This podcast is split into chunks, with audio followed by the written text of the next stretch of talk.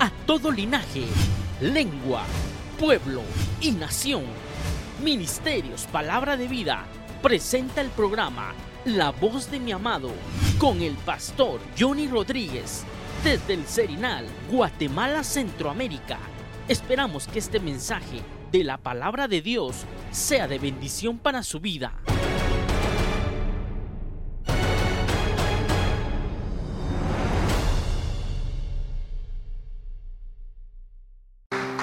Gloria al Señor, hermano. Bienvenidos, Dios los bendiga a todos.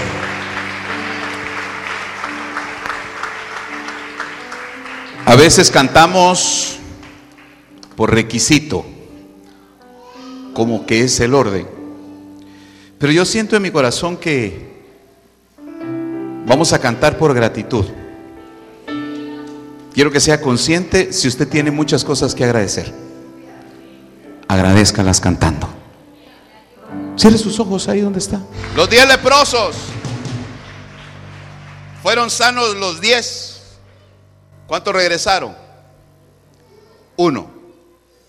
Y el Señor Jesús le preguntó a los, a los otros nueve, ¿acaso, le preguntó al, al uno, ¿y acaso los otros nueve no fueron sanos? Sí, Señor, todos fuimos sanos. Pero ¿por qué ese uno regresó? Porque no tenía ofrenda para presentar. ¿Sabe por qué? Porque él era samaritano. Estaba viendo en la Biblia que dice que el que regresó era samaritano. Y los samaritanos no tenían trato con los judíos. Entonces, entendía yo, hermano, que a veces nosotros, por eso es que no, no encajamos en otro lugar.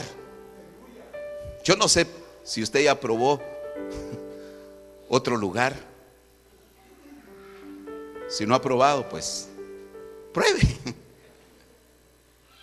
Pero le aseguro que cuando aquel llegó, no sintió lo mismo con las palabras que Jesús le dijo. Por eso vino y le dijo al Señor, sé tú mi sacerdote. Jesús es nuestro sumo sacerdote y el Espíritu Santo en este lugar es nuestro sacerdote. Y por eso volvemos, volvemos cada día, cada día, hermano, a estar en la comunión del Señor. Yo le quisiera hacer una pregunta, hermano, que estoy más que seguro me va a responder de una manera positiva. ¿Cuánto les gustaría haber estado escuchando un mensaje de Jesús? Uno nada más. oiga, que el predicador sea la palabra misma. Porque Jesús era la palabra misma. ¿A cuántos de los que estamos acá le hubiera gustado escuchar un mensaje de Jesús en vivo? Hermano, ha de haber sido algo súper especial. Ahora le pregunto yo, ¿cuánto tardaban los mensajes de Jesús? Yo me puse a pensar en eso en estos días, hermano. ¿Cuánto tardaría una enseñanza de Jesús? ¿Será que al Señor le ponían el semáforo como nos lo tienen que poner a nosotros porque si no nos vamos de largo? Hermano, yo creo que Jesús no tardaba mucho. La pregunta es, ¿por qué nosotros tenemos que tardar tanto? Para que no se nos duerman. Hermano, posiblemente en algunas enseñanzas Jesús, Jesús fue breve. Posiblemente Jesús en otras enseñanzas fue muy, muy extenso. Pero aquí hay un pasaje, hermano, donde, déjeme decirle que si nosotros creemos, oiga bien, que la palabra de parte de Dios, que viene de parte de Dios, hermano, que es Jesús mismo, porque Jesús es la palabra. El verbo se hizo se hizo carne. Recuerde que el verbo estaba con Dios y el verbo era Dios y el verbo es la palabra. Entonces Jesús es la palabra. Entonces leí, hermano, este pasaje que, que no es donde yo quiero predicar, donde vamos a, a, a, centrar nuestra enseñanza hoy, sino que, hermano, léalo, por favor, porque ahí vamos a entender muchas cosas. Juan, el Evangelio de Juan, capítulo 6, versículo 63. Juan 6, 63. Entendí algo ahí, que uno puede oír la palabra por el Espíritu, pero también puede oír la palabra en la carne. Fíjese, hermano. Imagínense oír un mensaje en la carne. Y muchos oían a Jesús en la carne. Y por eso lo cuestionaban. Ahora la pregunta, ¿qué es la carne? Porque nosotros creemos que la carne, bueno, que algunos ya no, ya no hay mucha carne, otros sí tenemos mucha carne. La carne que habla la Biblia no es esto, hermano, esto no es la carne, el músculo, no es esto. Hermano César, qué gusto verlo, hermana Angélica también. Bienvenidos. No, no es esto, hermano. La carne es una entidad interna que nos hace rechazar lo de Dios. Esa es la carne. Porque, hermano, este es el cuerpo, el templo y morada del Espíritu Santo. Y Él no puede morar en la carne. No sé si me doy a entender. Pero aquí le va, le va, le va a, a dejar bien claro lo que dice Juan 6:63. El Espíritu es el que da vida. ¿O no dice así? El Espíritu que da vida. Y note que Espíritu está con E mayúscula. Entonces está hablando del Espíritu de Dios.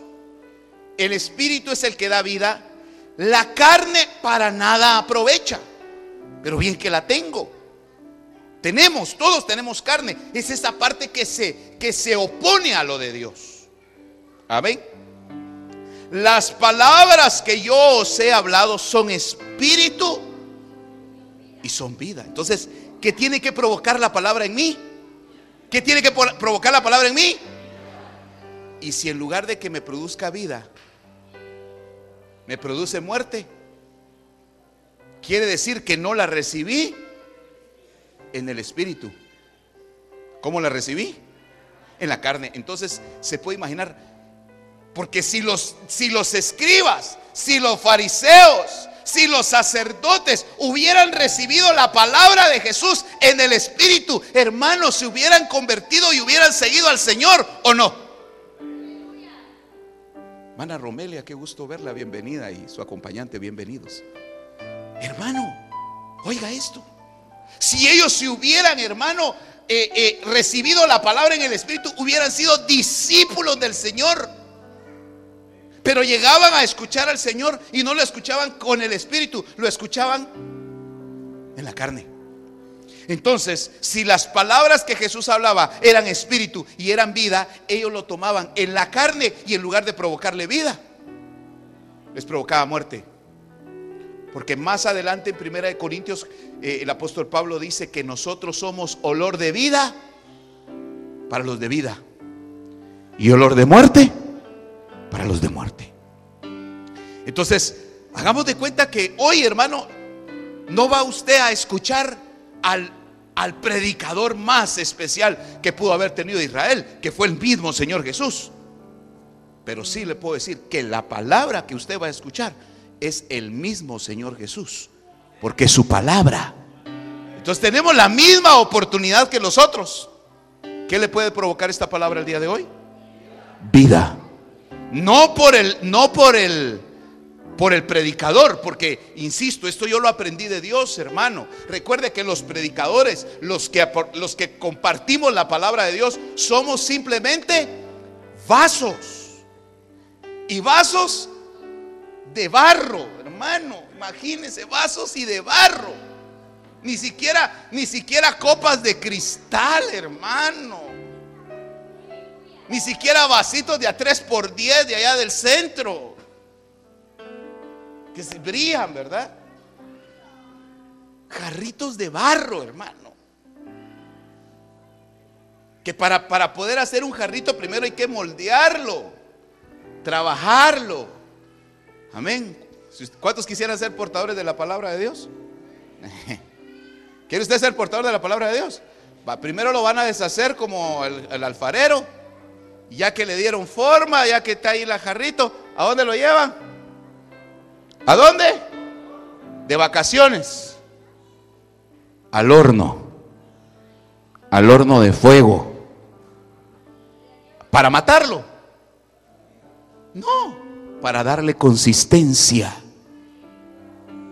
Y por eso habemos algunos jarritos más prietíos que otros.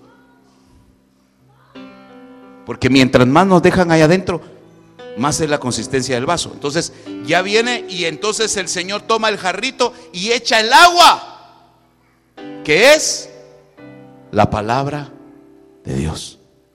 ¿Qué es lo que quita la sed entonces? El agua. El vaso no. Claro, el vaso hasta exprimimos así, ¿verdad? Pero ya no tiene nada. ¿Qué hace con el vaso? A la pila. ¿Ah? A la pila. A esperar su turno nuevamente para volver a ser lleno. Entonces, repito, esta noche usted esta palabra le puede producir o muerte. Una misma palabra, un mismo mensaje. Porque entonces la pregunta, hermanos, si es que estaban oyendo al mejor predicador, al mejor expositor de la palabra, Jesús mismo. ¿Y qué decían al final en la cruz?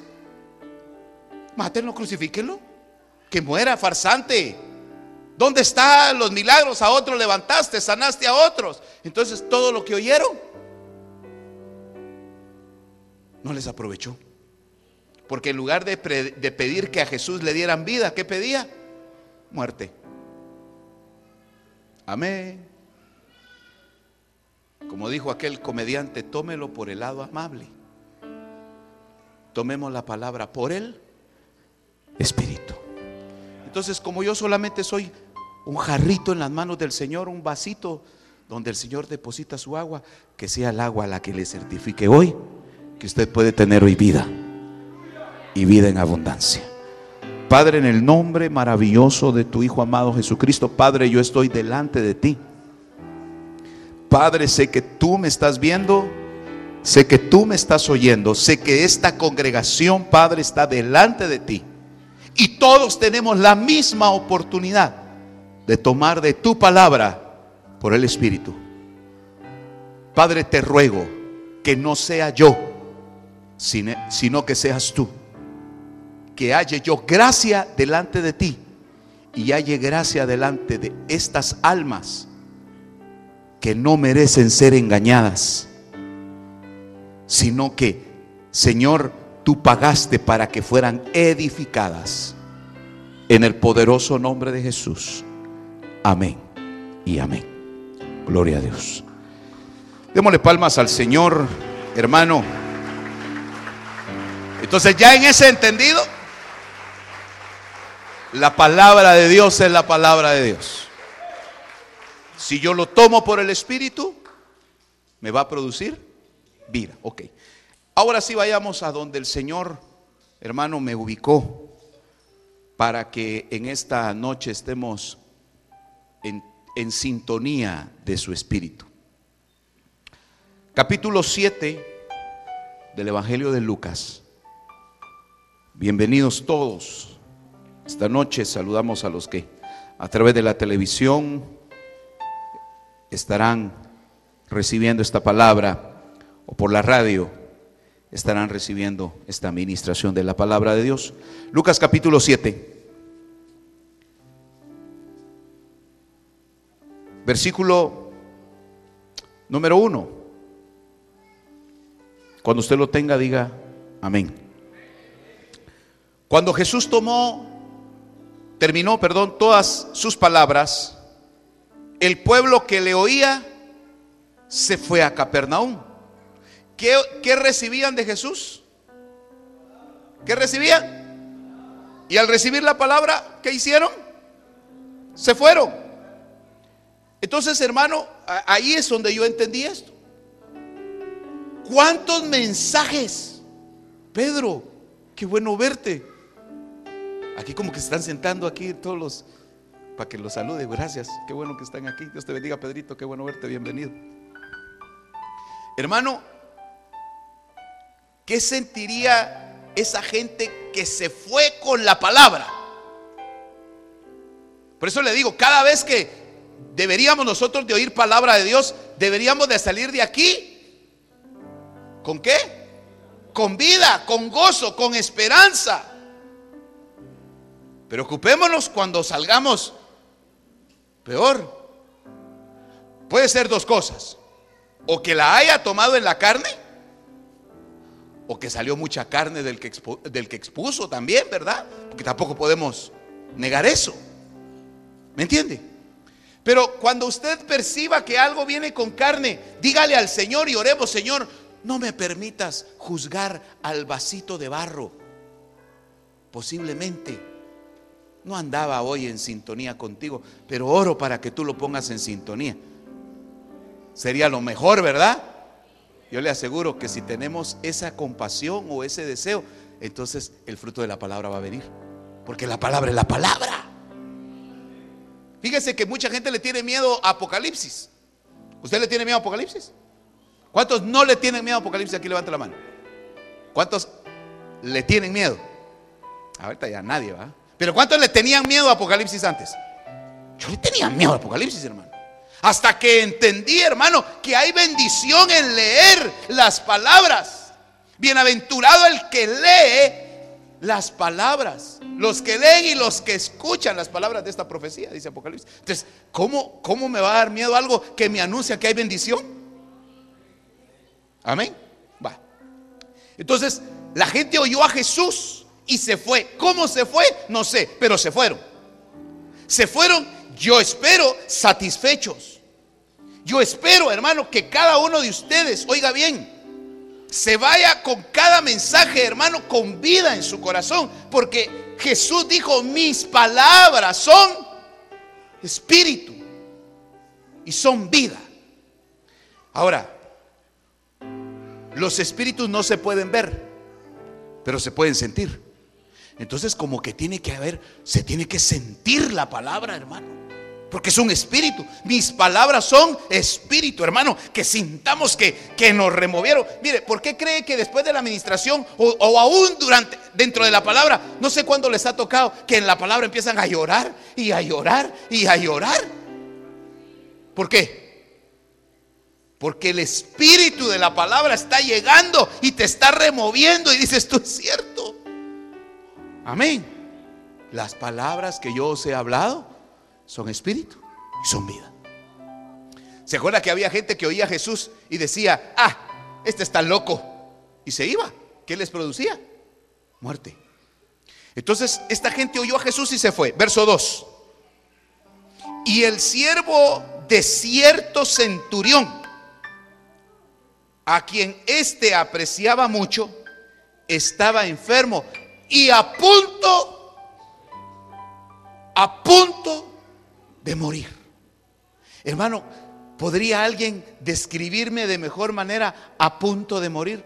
Así como lo decimos aquí en, en buen guatemalteco, agonizando. Ya para el tigre, dice el hermano. En las últimas, a entregar el equipo. ¿Cómo dice? A colgar los tenis, dice. ¿había esperanza de vida? ¿Había esperanza de vida para ese hombre? ¿Había esperanza de vida? ¿Había esperanza de vida? ¿Había esperanza de vida?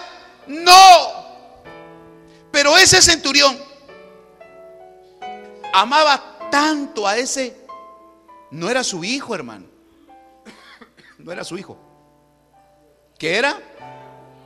¿Qué entiende usted por qué era su siervo? Era un servidor de él. Era un trabajador de él. Era alguien que estaba al servicio de él. Vivía en su casa, trabajaba para él o, trabajaba en su hacienda o no sé qué hacía. Pero si era su siervo, ¿cuál era la única responsabilidad que este centurión tenía con ese siervo, con ese siervo de él? La única responsabilidad era pagarle. Si se enfermó, pues en aquel tiempo no pagaban IIS ¿Entiende por qué dije IIS, verdad? No X. Allá sería IIS, Instituto Israelita de Seguridad Social. Aquí es el X. ¿Ya? Pudo haberle dicho el siervo, ¿verdad? Bueno, andale IIS. Ay, Dios, ahí me muero y no me atienden. ¿Verdad? Pero este siervo, este, este, este patrono, este centurión hizo algo. Fue a buscar ayuda. Porque nada más y nada menos su siervo estaba enfermo y lo quería mucho, hermano. Digo yo, si quería mucho al siervo, ¿cómo querías, cómo querría a sus hijos, hermano? No, no sé si me doy a entender. Bye. Ya lo voy a sentar, no tenga pena. Solo termino de leer. Verso 3. Al oír hablar de Jesús, el centurión envió a él unos ancianos de los judíos, pidiéndole que viniera y salvara a su siervo. Oiga, cuando ellos llegaron a Jesús, ¿quiénes ellos? Los ancianos. Le rogaron con insistencia diciendo, el centurión es digno de que le concedas esto. Porque Él ama a nuestro pueblo y Él fue quien nos construyó, quien nos edificó la sinagoga. Fíjese, hizo una iglesia y no se congregaba. hizo una sinagoga y no iba a la sinagoga. Pero amaba a Dios. Amaba a Dios, amaba a ese pueblo. Amaba a ese siervo, que posiblemente, muy seguramente, ese siervo era hebreo, era judío porque era, era más, se acostumbraba más que los esclavos, que los siervos de los romanos, porque él, el que, él era un centurión, era un romano. Entonces se acostumbraba más que no fuera romano, sino que fuera judío. Entonces este hombre mostraba un amor muy grande por el pueblo de Dios, por el pueblo judío. Entonces los ancianos llegan y le dicen, este hombre eh, es digno que vayas, que le concedas esto verso 6, Jesús iba con ellos. O sea, Jesús aceptó que fuera ir con ellos o no. Jesús acepta, pero cuando ya no estaban lejos de la casa, el centurión envió a unos amigos diciéndoles, Señor, no te molestes más, porque no soy digno de que entres bajo mi techo. Por eso ni siquiera me consideré digno de ir a ti Tan solo di la palabra y mi siervo será sanado. ¿Qué pidió? La palabra. ¿Qué poder tiene la palabra, hermano? Es que, ¿qué exponemos aquí? La palabra. Hermano, por una palabra usted puede ser libre. Por una palabra usted puede ser sano. Por una palabra usted puede cambiarle la vida al Señor. Si usted está aún a punto de morir. Pero si usted está aquí, mm, qué calor hay. Ay, yo quiero ir a terminar el mensaje. Ay, vaya que mañana los patojos no van a estudiar. Ay, qué bonitos sus zapatos, hermana. ¿Le gustan? Son de la paca. Ay, ay, la paca No, la paca mi hermana, la Francisca. Me los traje, ella no se dio cuenta. ¿Cuánto nos distraemos en la palabra? ¿Se da cuenta cuánto hemos perdido? Porque andamos, ay, ya vieron quién vino, o ya vieron que no vino, ya vieron cómo vino, ya vieron que trajo zapatos, ya vieron que vino descalzo. Hermano, en esas andamos. Amén. Aquí lo más importante es lo más importante es. Lo más importante es. Entonces no se la pierda. Porque esta noche la palabra le da vida. Y vida. Nada más y nada menos. Vida y vida en abundancia. Amén. Puede tomar su lugar, hermano. Gracias.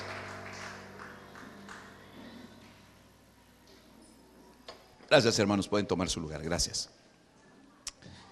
Que, de veras, hermano, pensando en, que, en que cuánto tiempo, Padre Santo, mire, según el tiempo de, ¿está la hora? ¿Nueve, y diez es? ¿Nueve y diez es? ¿Dónde andaba yo? Si ahorita entre comillas es ya para que se vaya, ¿verdad? Pero esa es la palabra, ya vio pues, o sea, va, pero vamos a ser breves. Se va a ir temprano hoy, a las 5 de la mañana nos vamos de aquí hoy. Es temprano. Hermano, ¿sabe por qué este hombre accedió, hermano, o hizo todo por su siervo? Porque lo amaba. Porque este siervo tenía una característica que a muchos nos falta. Yo soy uno de incluirme en esto. ¿Sabe, sabe por qué este centurión llegó a amar tanto a ese siervo? ¿Qué cree que lo hizo llegar lo amar tanto? El tiempo de estar con él. Pero hay mucha gente que está mucho tiempo con nosotros, pero no por eso fidelidad, ¿qué más? Vaya, se lo voy a decir así rápido porque le dije que voy a ser breve. Porque este siervo hacía todo lo que su señor le decía. Entonces, ¿de qué, de qué se llegó a encariñar tanto? De su obediencia. Porque él mismo lo dice, tan solo di la palabra, porque yo, yo también soy hombre bajo autoridad. Y le digo a este ve y, y, va, y le digo a este viene y viene, y le digo a mi siervo, dice, haz esto y lo hace. Ah, entonces ahí radica en por qué la palabra no se ha cumplido en mí. Porque yo no hago como me dicen que tengo que hacer.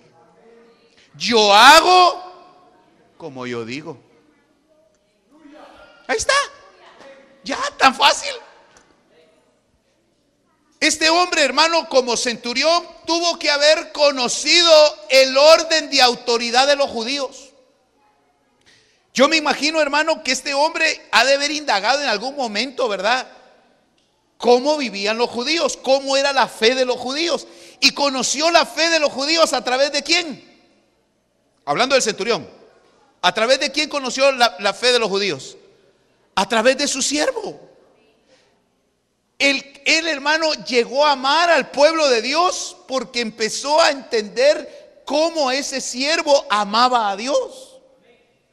Entonces yo me imagino, hermano, que, que, la manera en que este siervo servía a su Señor, servía a este centurión, hermano, el mismo centurión se quedaba admirado, decía, mira, pero ¿de dónde aprendes tanta obediencia? Porque yo sirvo al Dios vivo.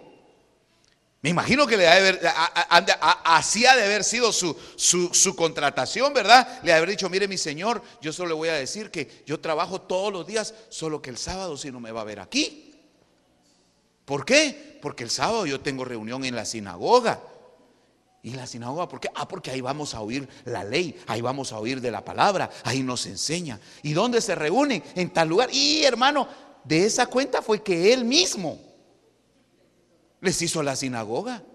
Día llegó a ver y dijo, ay, aquí se reúnen, hombre, esto necesita un arreglo, necesita ampliarse. Y se los ha de haber puesto bonito. Pero ¿quién le enseñó esa, esa fe al Dios vivo, a ese centurión? Ese siervo, ese siervo. Entonces, hermano, resulta que este siervo le ha de haber enseñado al centurión cómo era el orden, oiga, cómo era el orden de trabajar en la sinagoga. Me imagino, ¿verdad? Que en algún momento a usted le han de haber preguntado, ¿verdad? Mira vos, ¿y, y cómo es ahí en tu iglesia? ¿Cómo es la onda? ¿Nunca le han preguntado a usted ahí? Mira, ¿cómo es la onda vos ahí? ¿Qué, qué, de aparte del Johnny, quién más la mueve? ¿Va? Porque una vez me acuerdo cuando empezamos con el canal, había un hermano acá, se lo conoce, hermano Gerson, este, tocando el teclado, ¿verdad? Y dices, ¿cómo sale? Salen los muchachos en la televisión y, y le dicen a la mamá del hermano, eh, mire doña fulana, doña eh, hermana Vilma, creo que se llama la hermana. Un saludo por si nos miran en la televisión. Dice, mire, le dice, su hijo tiene buen puesto ahí en la iglesia, ¿verdad? Le dijo. ¿Y por qué le digo? Ah, está bien cerca del pastor. Ha de ser el sacristán de ahí, le dijeron. Porque creen que la cercanía, ¿verdad? Yo me imagino, hermano, que ese centurión le ha de haber preguntado al, al judío, mira, ¿y cómo es que se reúnen? Ah, pues ahí está el, principal de la sinagoga. Eh, está, e, entonces le habló de todo el orden.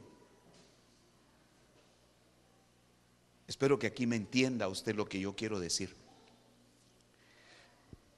¿Por qué no fue el centurión directamente a hablar con Jesús? Porque conocía el orden. ¿A quién mandó? A los ancianos. Cualquier parecido es por aquí. ¿Está el pastor? No, hermana, pero ahí están los hermanos. No, yo con el pastor quería hablar.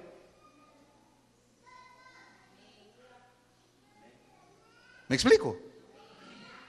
Por eso es que la palabra no tiene efecto.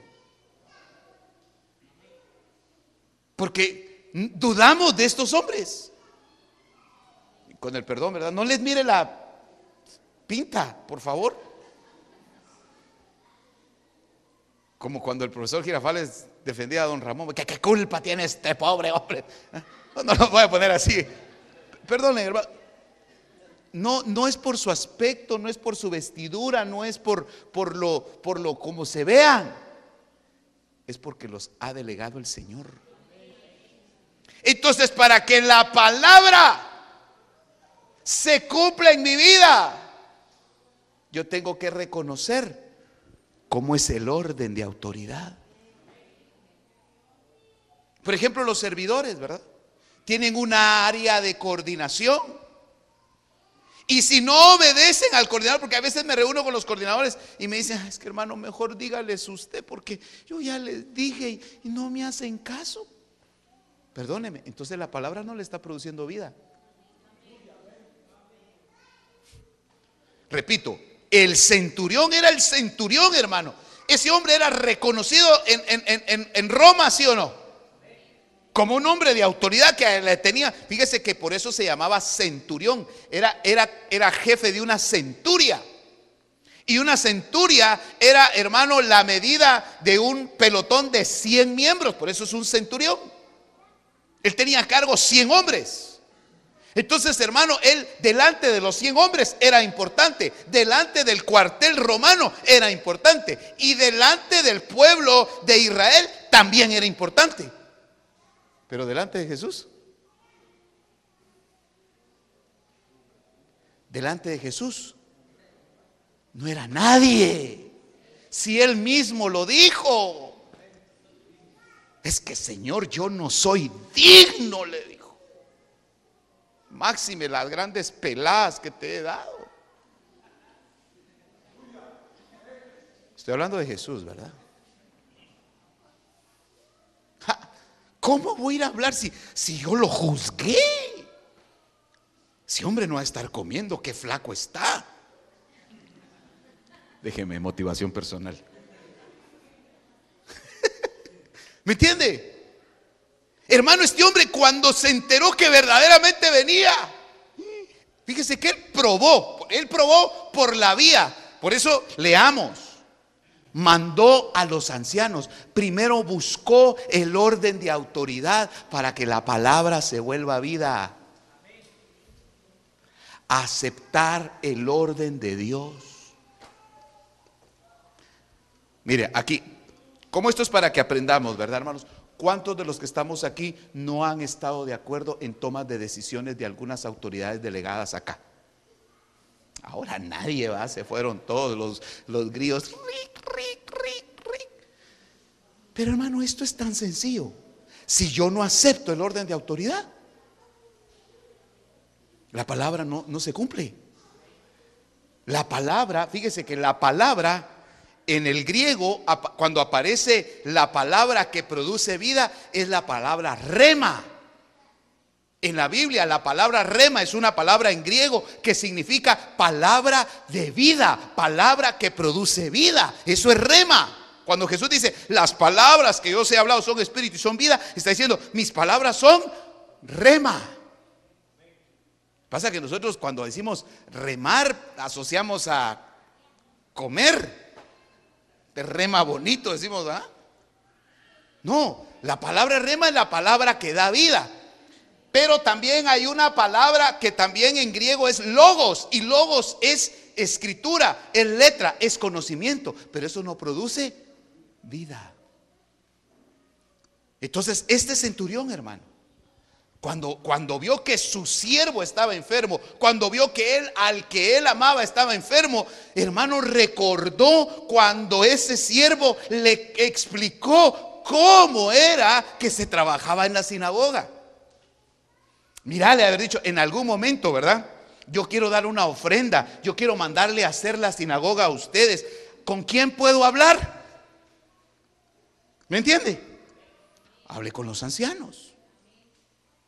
Se reunieron con los ancianos. ¿Qué quiere don Centurión, verdad? Pues fíjense que yo tengo mi corazón ayudarles y construirles aquí. Y ah, bueno, entonces dijimos, le vamos a ir a preguntar al principal de la sinagoga. Amén. Entonces llegaron con el principal de la sinagoga. Yo le estoy hablando bíblicamente. ¿Sabe quién era uno de los principales de la sinagoga? Porque habían varias sinagogas y cada sinagoga tenía un principal. Jairo era uno de los principales de la sinagoga. Cuando dice principal, ¿qué cree que está diciendo? Era el mero. Sus órdenes, jefe. ¿Sí? Traduzcámoslo a este tiempo. ¿Quién era Jairo en ese tiempo? Era el pastor. Entonces, hermano, para que autorizaran la, la, construcción de la, de la sinagoga, tenía que haberlo autorizado quién? El pastor. Los ancianos se reunieron con el, con el sinagogo, ¿verdad? Con el, con el, principal de la sinagoga y le han dicho, mire hermano, fíjese que eh, hay un centurión que quiere donarnos, quiere hacer una donación, quiere hacer una ofrenda. Ah, bueno, veamos qué planes tiene. Y entonces ya habla, pero entonces ahí él conoció el orden. ¿Me entiende? Hermano, los principales de las sinagogas hacían milagros. Los principales de las sinagogas levantaban muertos. Los principales de las sinagogas hacían milagros y prodigios. No, hermano. Pero Jesús sí. Entonces aquel hombre entendió y dijo, ja, si estos son ordenados, que, que solamente hablan y hablan y hablan, este hombre que hace milagros, ¿quién soy yo para ir a hablarle? Entonces, como ya conocía a los ancianos, les ha haber dicho, miren, miren, hermanos ancianos, ¿verdad? Tal vez ya por la fe ya llamaba hermanos a los ancianos, ¿verdad? ¿Usted se acuerda cuando se convirtió? ¿Cómo le costó decirle hermano a la gente? ¿Qué tal don pastor? ¿Verdad? Pero así ha haber llegado él, miren, miren, don, señores ancianos, fíjense que hay una necesidad. Yo tengo un mi siervo que está enfermo. Yo quería ver si ustedes podían abogar ante el Señor Jesús, ante Jesús. He oído, he oído. Lea, lea 7, 7, 3. Al oír hablar de Jesús, le llegó el testimonio.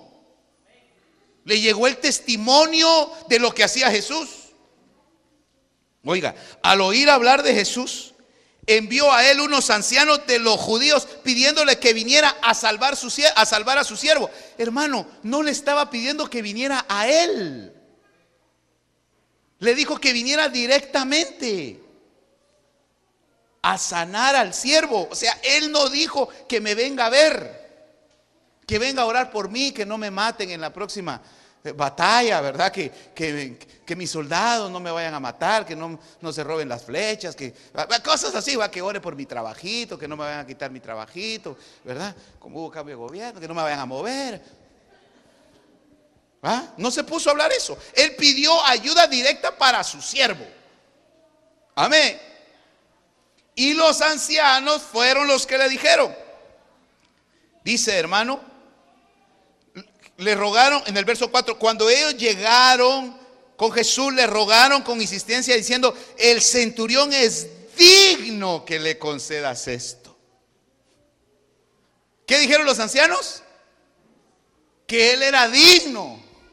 Ahora, ¿por qué lo consideraron digno? ¿Por qué? Ah, claro, porque les había hecho la sinagoga.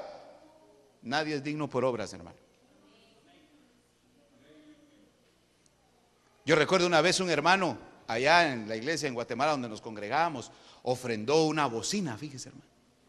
Dijo, hermanos, esta bocina es para el Señor, dijo. Y se peleó en la iglesia con el pastor y dijo, me llevo mi bocina, dijo. ¿Y no que era para el Señor, pues? Oiga, hermano, no se es digno por lo que se hace. Porque el que le da dignidad a uno es el Señor. ¿Me explico? Este hombre es digno para que, no, para que vayas. Fíjese, este hombre es digno para que vayas y le concedas esto. Amén. Verso 5, porque Él ama a nuestro pueblo y fue Él quien nos edificó la sinagoga. Vaya, Jesús ¿Sabe por qué Jesús, ahí entendí hermano, sabe por qué Jesús aceptó ir? No porque hizo la sinagoga. ¿Por qué cree que fue Jesús?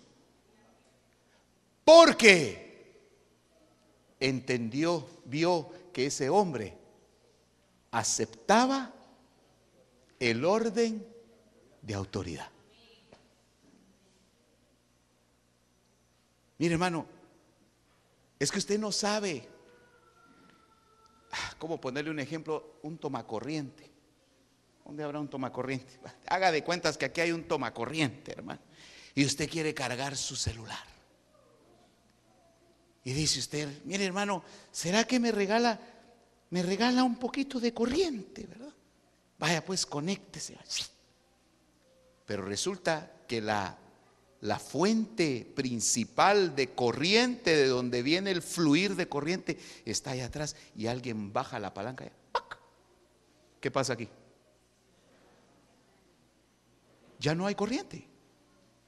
Ahora, entendamos entonces que lo que fluye en las personas delegadas es lo mismo. ¿Me estoy dando a entender? Es lo mismo que fluye desde la fuente si se está en el orden. Por eso es que Jesús iba con ellos, no hermano porque porque había hecho las obras, porque hermano, a Jesús no se le puede no se le puede conquistar por obras. Al Señor no se le puede impresionar. Si uno le dice, "Hola, Señor, mira la sinagoga que te hicieron." Ay, Dios, viera a mi padre todas las obras que hace. Y no las anda ahí presumiendo, ¿verdad? ¿O acaso el Señor nos dice, miren el lago de Atitlán, yo lo hice? Miren la laguna cómo la tienen y yo la hice. ¿Ah, Señor, Señor no, no nos anda enseñando sus creaciones, así luciendo sus creaciones. Claro, contemplémoslas, agradezcámoslo y cuidémoslo. Amén. Entonces Jesús iba porque ese hombre entendió el orden de autoridad. Es que hermano, si algo, si algo es un principio eterno, y cuando digo que es eterno, es inamovible, es que no cambia. El principio eterno del Padre es reconocer autoridad. Y la primera autoridad que nos pusieron a nosotros, ¿quién fue? Nuestros padres. ¿Y quién no tuvo problemas con la autoridad de sus padres? Hasta la fecha, ¿verdad? El ahorita, ¿verdad? Vení, come, ahorita. Anda a traer las tortillas, ahorita. Todo es ahorita, pero ese ahorita es, voy cuando yo quiera. ¿Me entiende? Por eso es que Jesús iba con ellos. Ahí va Jesús, porque entendió, hermano, el orden que el Señor había establecido. Y dice, hermano, cuando ya no iba lejos de la casa, el centurión envió a unos amigos. Oiga, todavía sí, envía a unos amigos cuando lo vio de lejos. Oh, ahí viene Jesús. No, dijo, háganme un favor, vayan, vayan y díganle al Señor que no se moleste más, porque yo no soy digno de que entre bajo mi techo. ¿Y qué decían los ancianos? Tan buena gente, don Centurión. Tan buena gente, cómo colabora, él es bien dadivoso. Ese hombre es San Centurión. Los ancianos diciendo que eran dignos. Y el hombre decía, yo no soy digno. ¿Sabe por qué este hombre empezó a sentir que no era digno? Porque él estaba viendo y percibiendo que lo que venía era la palabra misma, hermano.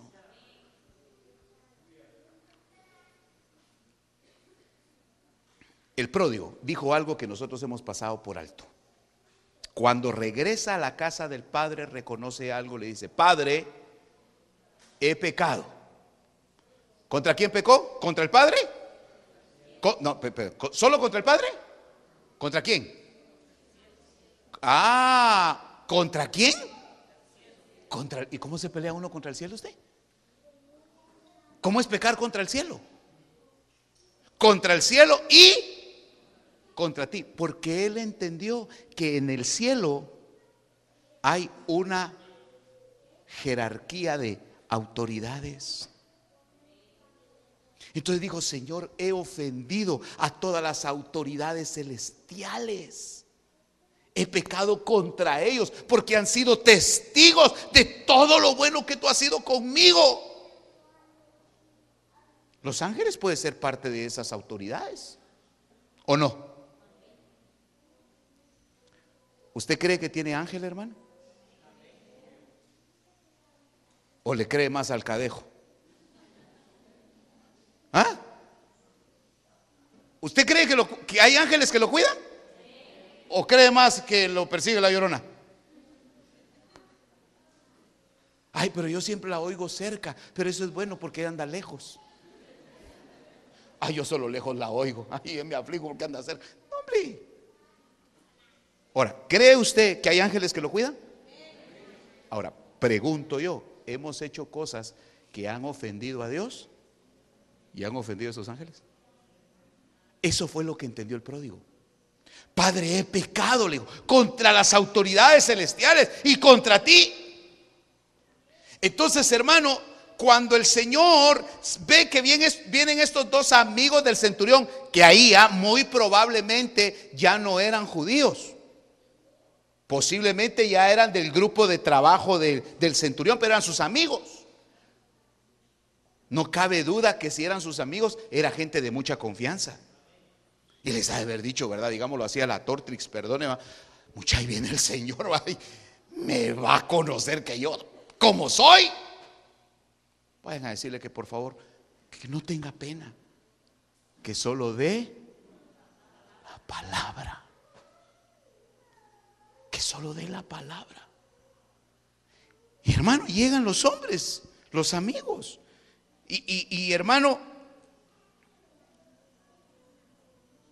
cuando, cuando envió a sus amigos, dice en el verso 6, le dijeron, Señor, no te molestes más, porque no soy digno de que entres en mi techo.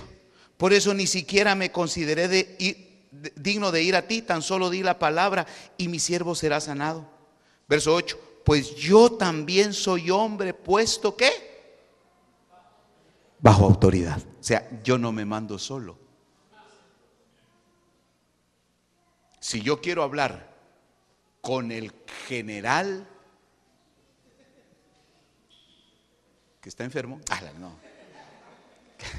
que está en reposo, ¿verdad? Yo quiero hablar con el, con el general del cuartel, primero tengo que ir con mi jefe inmediato superior. Si yo quiero hablar con, con, este, la autoridad más grande, digamos que usted quiere hablar con el señor presidente.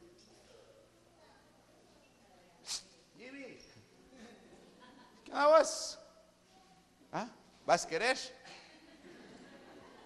¿Te acordás que así decía, ah? No podemos llegar así. ¿Vas a comprar? ¿No que no le podemos decir así? Va a buscarlo al canal 7 a ver si lo atiende. ¿Dónde lo tendríamos que buscar? Ah, ok. ¿Y será que Él nos va a abrir la puerta?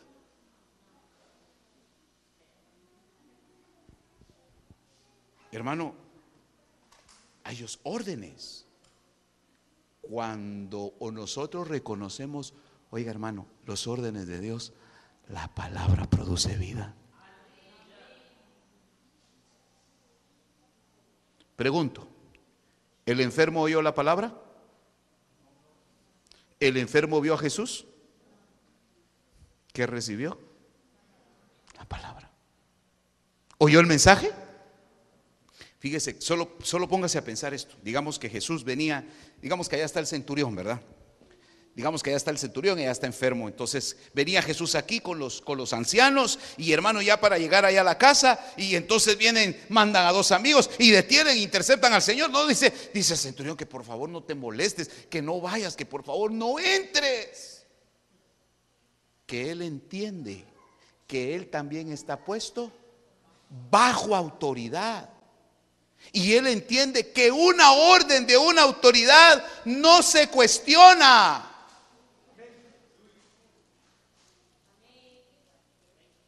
Se cumple. Entonces, por favor, dice que solamente des la palabra. Dice que solamente ni entres de la casa, ni vayas a predicar, ni le impongas manos. Oiga eso, hermano. Solo de la palabra. Verso 9. Ah, perdón, perdón, terminamos viendo el 8. Yo también soy hombre puesto bajo autoridad y tengo soldados bajo mis órdenes. Oiga, mire, mire, el, orden. Yo soy hombre puesto bajo autoridad, es decir, sobre mí hay una autoridad, yo tengo autoridad y bajo mi autoridad tengo hombres. Como era centurión, ¿cuántos hombres tenía? 100 hombres. Y le digo a este, ve y va. Y a otro ven y viene. Y a mi siervo. ¿Ya vio? Ese no era soldado. Ese siervo al que él amaba. ¿Qué le decía? Haz esto. Y lo hace. Entonces, ¿de qué se agradó? La obediencia. Entonces dice aquí, hermano, al oír esto Jesús, no sé cómo dice su versión, se maravilló, quedó admirado. ¿Qué dijo? Y volviéndose, dijo a quiénes? A la gente que le seguía, a la multitud, dice esta versión. ¿Cuánta gente iría con él? Teniendo la palabra ahí, sacó más provecho el otro. Y ellos iban con la palabra, con la palabra misma cerquita. Amén.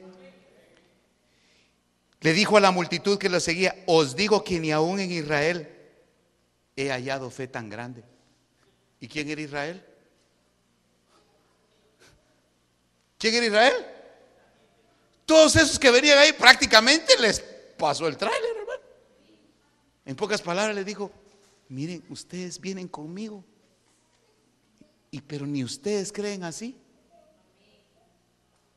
Ustedes deberían de creer como, por eso aquella mujer dijo, si tan solo tocare su manto. Esa mujer no dijo, voy a pedir una cita con Jesús que me hable, que, ore por, que me ore, va. Voy a pedirle a Jesús que me vaya a ver, a la casa porque ya llevo 12 años enferma. No, hermano, esa mujer tuvo fe y se dijo, tan solo se llegó, lo toco y seré salva.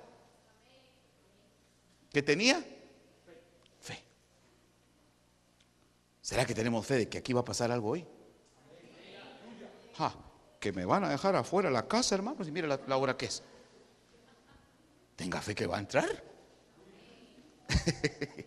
Perdón, hermano, es que ya me dieron tarde el tiempo y yo no me había dado cuenta.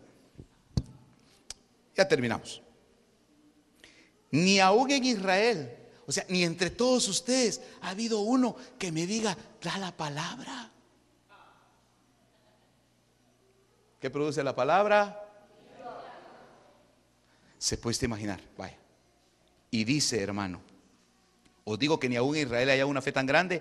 Y cuando los que habían sido enviados regresaron a la casa, encontraron a los, al siervo ¿Cómo lo encontraron? ¿En qué momento Jesús dio la palabra? ¿Llegó a la casa? ¿Habló con el centurión? ¿Oró por el siervo? ¿Por el, por el, por el enfermo? ¿En qué momento daría la palabra? ¿Se puede imaginar aquí Jesús haber dicho que sea sano? Y se fue la palabra. ¿Por qué la palabra no se metió en otro lugar? ¿Por qué la palabra no se desvió? Porque la palabra sabe a dónde tiene que llegar. ¿Habían más siervos ahí? ¿Había más gente ahí? Porque la palabra llegó a donde tenía que, digamos que aquí estaba el enfermo. La palabra llega y ¡pa! Allá me siento bien, dijo. Saber qué pasaría. El otro va. Jesús había mandado. ¿Oyó el mensaje? ¿Lo tocó Jesús? ¿Se tomó una foto con él? ¿Lo invitó a cenar? ¿Tomaron café juntos? Vaya, no, vaya, entonces no es necesario, dirá alguien. Va, está bueno, no. Pero crea. Mire, ¿cuánto tiempo lleva oyendo la palabra? ¿No cree que ya debería haber provocado algo la palabra? ¿Qué produce la palabra? Ese hombre estaba a punto de que ya hubiera estado la funeraria ahí, los bravos, los de la funeraria. Fíjese que ya no usted. No me hace favor, no se lleva todas las cosas, que, siempre ya no. Y la señora los tamales, mire, le voy a una, hacer una rebaja. No, fíjese que ya no. Gracias. O si quiere, déjelos, pues vamos a hacer fiesta porque está vivo este. ¿Me entiende? El poder de la palabra. ¿Qué quiero decir con esto, hermano? Mire cómo somos, pues. Ah, hablando, por ejemplo, de los hermanos diáconos, con el permiso de mis hermanos diáconos, que están ahí en la puerta, que están ahí en la entrada, que viene y le dice, hermano, por favor, ¿será que puede regresar? ¿Y por qué? ¿Y qué manda usted? Pues, hermano, es lo mismo. ¿A quién está resistiendo? A una autoridad. Y esa autoridad, hermano, fue una autoridad delegada. Y automáticamente entonces por eso es que la palabra no nos está produciendo vida. Entonces, yo para terminar con esto, hermano, dígale al Señor que acepta las autoridades y le aseguro que le va a cambiar la vida. Pero no del diente a la basta. Bueno, pues el Carlos me cae mal. El Charles.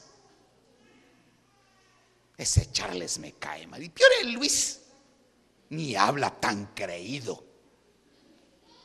Háblele usted. Hermano Luis, buenas noches. Me cae mal, pero buenas noches, hermano Luis. ¿Me explico? ¿Hay poder en la palabra, sí o no? Por eso es que Jesús encontró una línea de autoridad reconocida y dio la palabra. Yo no sé qué siente usted que se le está muriendo. Yo no sé qué siente usted, o tal vez su vida espiritual se está muriendo, hermano. Hoy le pueden dar vida. Mis amados hermanos, yo no puedo hacer todo en esta iglesia. Necesito ayudas. Necesito gente que colabore conmigo. Acéptelas. Mm. Gracias. Uno que salvó el, rebaño. Acepte el orden.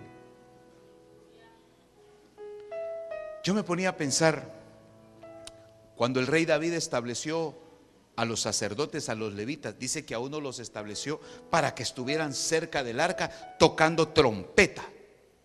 Eso está en Primera de Crónicas, capítulo 25, tocando trompeta de día y noche. ¿Qué era, la, era el arca del pacto? ¿Qué representaba el arca del pacto? Va.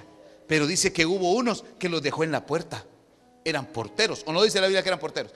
Se puede imaginar que el que estaba en la puerta, ¿y por qué a mí no me pusieron ahí? Aquí lo hacen de menos a uno. Gloria hay para el que está en la puerta,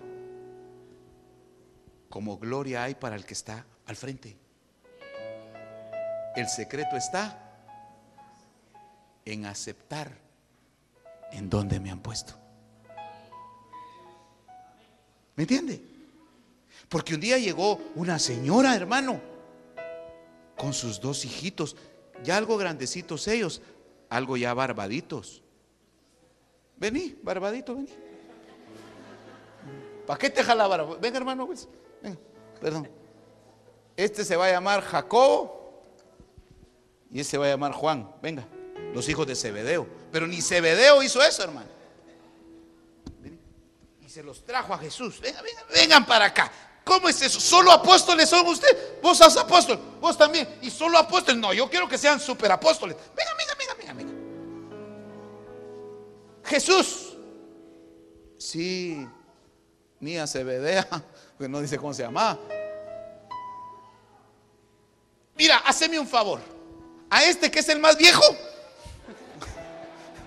O sea, pues. De él le dice. No, que le tengo confianza, Leo. Este que es el más viejo, me lo pones a la derecha. Ahí, a la derecha de Jesús. Ahí, a la derecha de Jesús. Ahí. Y este que es el más tierno, a la izquierda. Ahí se quedan hoy. ¿O no hizo eso la mamá de... Ya me imagino al Señor en esta... ¿Y qué hago yo con estos? Mira, mujer, que el uno esté a mi derecha y el otro a la izquierda no depende ni de mí. En pocas palabras, mucho menos de vos. Si uno va a estar a la derecha y el otro a la izquierda, eso es decisión de mi padre. Se la sabe, ¿verdad? Se la sabe. Regresen Cebedeos, hijos de Cebedeos. Gracias, hermano. Esa mujer se tomó una, una atribución que no le correspondía. Y fíjese que todavía pregunta Jesús, ¿será que pueden ser bautizados? No, ¿será que pueden beber la copa que yo voy a beber? Podemos, dijo, si para chupar somos buenos, dijo. ¿O no dice así la Biblia? ¿Podrán beber la copa que yo voy a beber? Ja, podemos, dijo. Ay Dios, mire la cara. Nada. ¿De qué copa estaba hablando Jesús? ¿De la copa de la cena? ¿O de aquella copa que le pasaron cuando él estaba en el Getsemaní? Que dijo, Padre, si es posible, que pase de mí esta copa. Y yo tuve la revelación de esa copa. A mí me mostró el Señor, hermano, que esa copa se la pasaron vacía al Señor. Yo tuve esa revelación. El Señor me dijo que la copa que le pasaron al Señor era una copa vacía. ¿Qué tenía que tener esa copa? Vino. ¿Y sabe qué iba a ser el vino? Era la entrega del Señor. Prácticamente le dijeron, tienes que llenar la copa, tienes que morir. Y por eso él dijo, si es posible que pase de mí esta copa, porque no quiero, pero que no se haga mi voluntad. Jesús aceptó la autoridad del Padre, aceptó los designios del Padre. Mi amado hermano, ¿quiere usted que la palabra le produzca vida? Cuatro. Mi hermano, ¿quiere usted seguir oyendo mensajes de conocimiento en esta iglesia? ¿O quiere tener usted palabra de vida para usted? Ah, son dos cosas distintas. Porque palabra de vida en su vida quiere decir que pase lo que pase, usted tiene confianza y esperanza en que Dios hará algo. Eso es tener palabra que da vida. Pero si solamente tenemos conocimiento, hermano, eso no produce nada. Yo le quiero pedir un gran favor esta noche. ¿Quiere usted que la palabra se le vuelva vida a usted? Acepte el orden de autoridad. Porque Dios sabe lo que está haciendo, hermano. Mire, si alguien le pregunta al Señor por qué, por qué Dios me tiene aquí como me tiene, soy yo, hermano. Yo le pregunto al Señor, Señor, ¿por qué me tienes aquí? ¿Por qué me haces hacer cosas contrarias a las que yo veo que todo el mundo hace? Porque Dios anda buscando quien le obedezca a Él y quien le agrada a Él. Repito, a Dios no lo vamos a impresionar por lo que hacemos, sino por lo que le obedecemos. Bye. En el fondo de su corazón, no me conteste nadie, en el fondo de su corazón, habrá alguien que reconozca esta noche aquí que no ha aceptado el orden de autoridad. Entonces la palabra no te produce vida. Pero si usted dice, Señor, voy a aceptar, voy a aceptar que con quien me toque hablar, con quien me toque que acercarme, el que me atienda, Señor, que venga de parte de ti, la palabra se le va a volver vida. Y mire cómo es el Señor. Le tengo una excelente y es bíblico lo que le voy a decir. Si usted reconoce esto, toda la palabra que no se ha cumplido se va a empezar a cumplir porque es retroactivo. Dios tiene paciencia porque Él no envía su palabra por gusto. Dice que va a cumplir el propósito por el cual fue enviada. Entonces cuando usted acepte y reconozca y empiece a ver que la palabra empieza pa, pa, pa, y esto, porque aceptó. Cómo Dios trabaja. Yo le hago una pregunta. ¿Por qué cree que necesitamos pastor en esta vida? Porque nadie se puede guiar solo. El pastor es un guiador, es un, es un, es un cuidador. Vaya, entonces el pastor, el trabajo de nosotros los pastores, hermano, eh, en Timoteo creo que si no estoy mal, alguien me recordará ahí, dice, Orad por vuestros pastores que están en eminencia, porque ellos, ellos os muestran el camino. Está en Timoteo. Ellos muestran el camino. Dice. Vaya, entonces yo me ponía a pensar. Digamos que, que usted se gradúe en esta vida.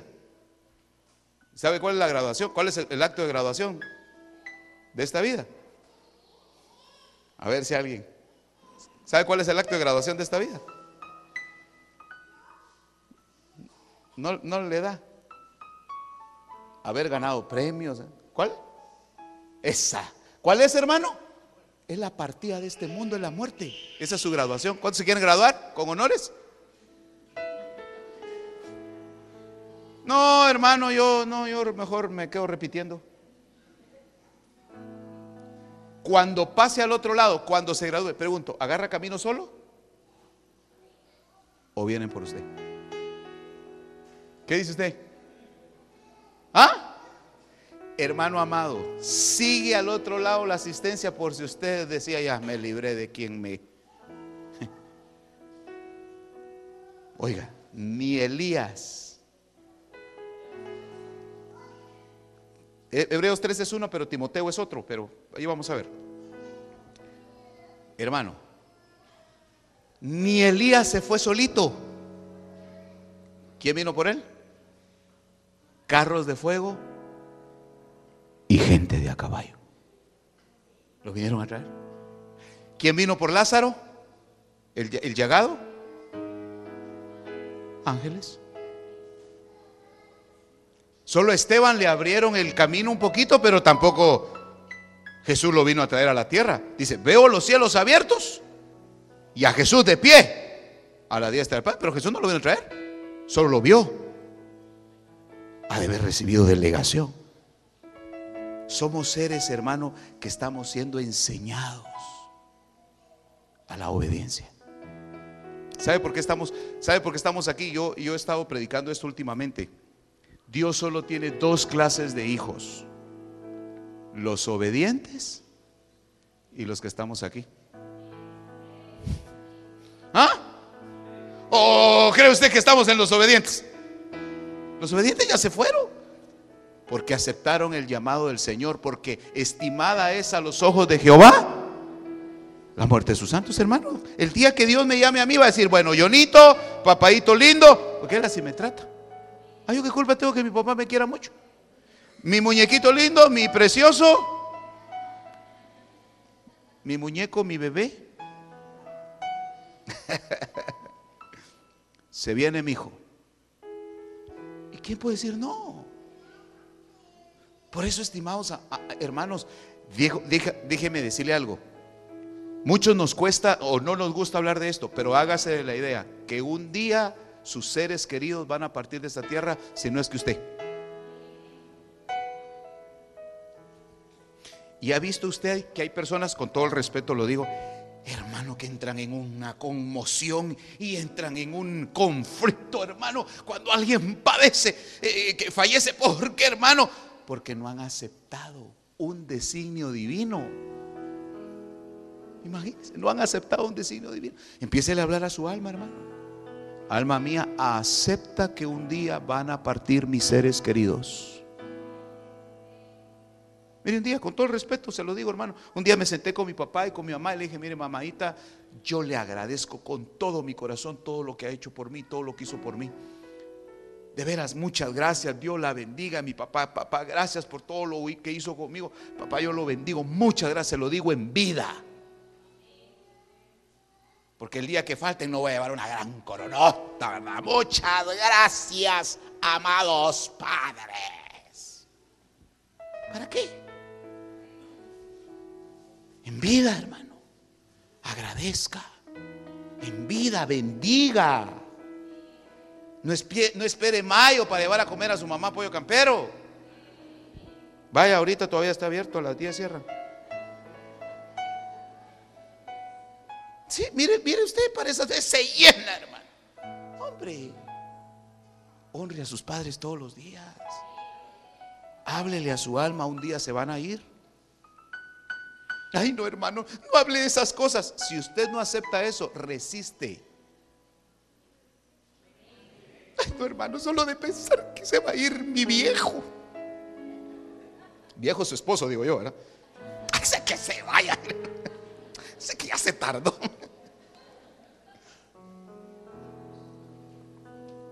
Háblele a su alma. Alma mía, acepta los designios de Jehová. Ya me metí a cabeza de once varas, no sé por qué me fui por ahí. ¿Quiere usted que la palabra le produzca vida? Primero acepte que hay un delegado.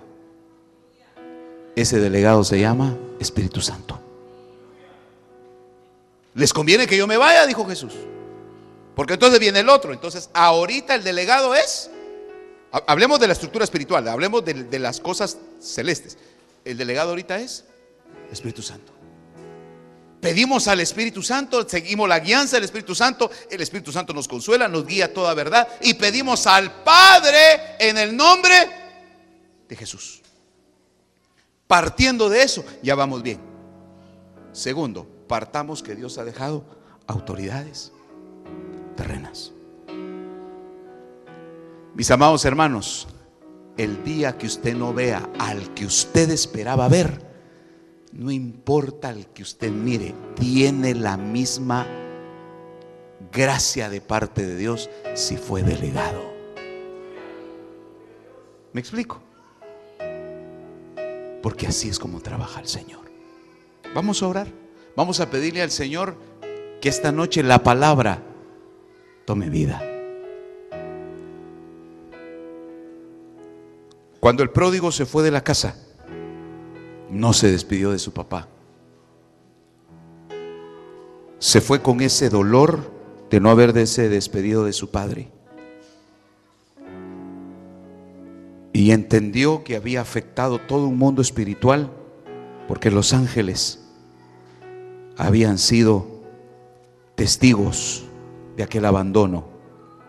Pero cuando regresa dice, pide perdón a los testigos celestiales y le pide perdón al Padre. Padre, ¿cuánto nos cuesta, Señor? ¿Cuánto me cuesta aceptar, Señor? Órdenes. ¿Cuánto me cuesta aceptar cómo haces tú? ¿Cómo, cómo es tu deseo, Señor?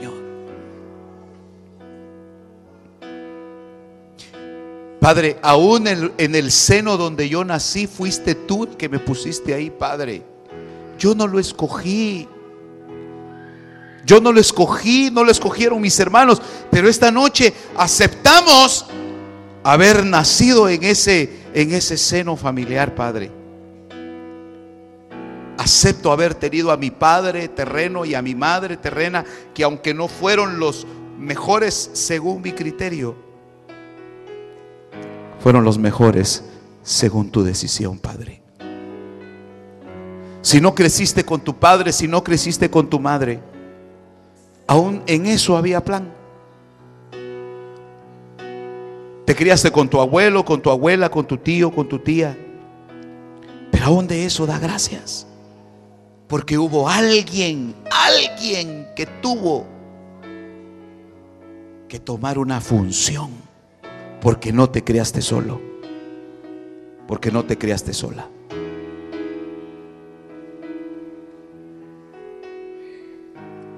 Y esas primeras autoridades nos enseñaron respeto esas primeras autoridades tal vez nos enseñaron de una manera fuerte, a golpes posiblemente, pero nos formaron. Y de alguna manera nos enseñaron respeto, obediencia. El ser humano tiene una lucha interna siempre, porque la iniquidad quiere trabajar en nosotros y la iniquidad significa vivir sin ley. En otras palabras, a mí nadie me manda. Pero yo sí tengo quien me mande. Yo sí tengo quien me ordene y es el Espíritu Santo. Que me ha traído a este lugar, que me ha traído a esta congregación, que me ha traído a este altar. A mí en lo personal me trajo a este pueblo, a este lugar, a esta aldea de la cual jamás me ha avergonzado. Aquí me trajiste, Señor, y acepto estar aquí Acepto que este fue el lugar que tú me pusiste. Acepto mi trabajo. Acepto, Señor, la representación y la función, Padre, que tú me has delegado. Acepto, Señor. Padre, de todas las ayudas y de todas las delegaciones que se han hecho, Padre, que tu pueblo pueda entender que aún en ellos fluye lo tuyo. Fluye lo tuyo, Señor. En esto hay bendición entonces la palabra va a cobrar vida. Señor, reaviva las cosas que estaban por morir. Señor, si hay pueblo esta noche que reconoce tu palabra y la acepta, Señor, en el nombre de Jesús, dales vida. Que la palabra se dé vida, que la palabra se torne en vida, que la palabra cambie hoy ambientes que cambie, Señor, procederes, que cambie, Señor, las cosas adversas, contrarias, las cosas que no se habían entendido, Padre, ahora se entiendan en el nombre de tu Hijo amado Jesucristo. Por una sola razón, porque tú lo has establecido en tu palabra, Señor. Yo te doy gracias esta noche por todos los presentes. Te doy gracias por todos y cada uno de los presentes. Señor amado, sea tu gracia y tu bondad. Ministerios Palabra de Vida presentó el programa La voz de mi amado con el pastor Johnny Rodríguez. Esperamos que este mensaje de la palabra de Dios haya sido de bendición para su vida. Si desea oración, puede comunicarse a los teléfonos área 502 7888 2251 y al 5007 3437. También puede visitar nuestra página web www.ministeriosPalabraDeVida.org. Que Dios le bendiga.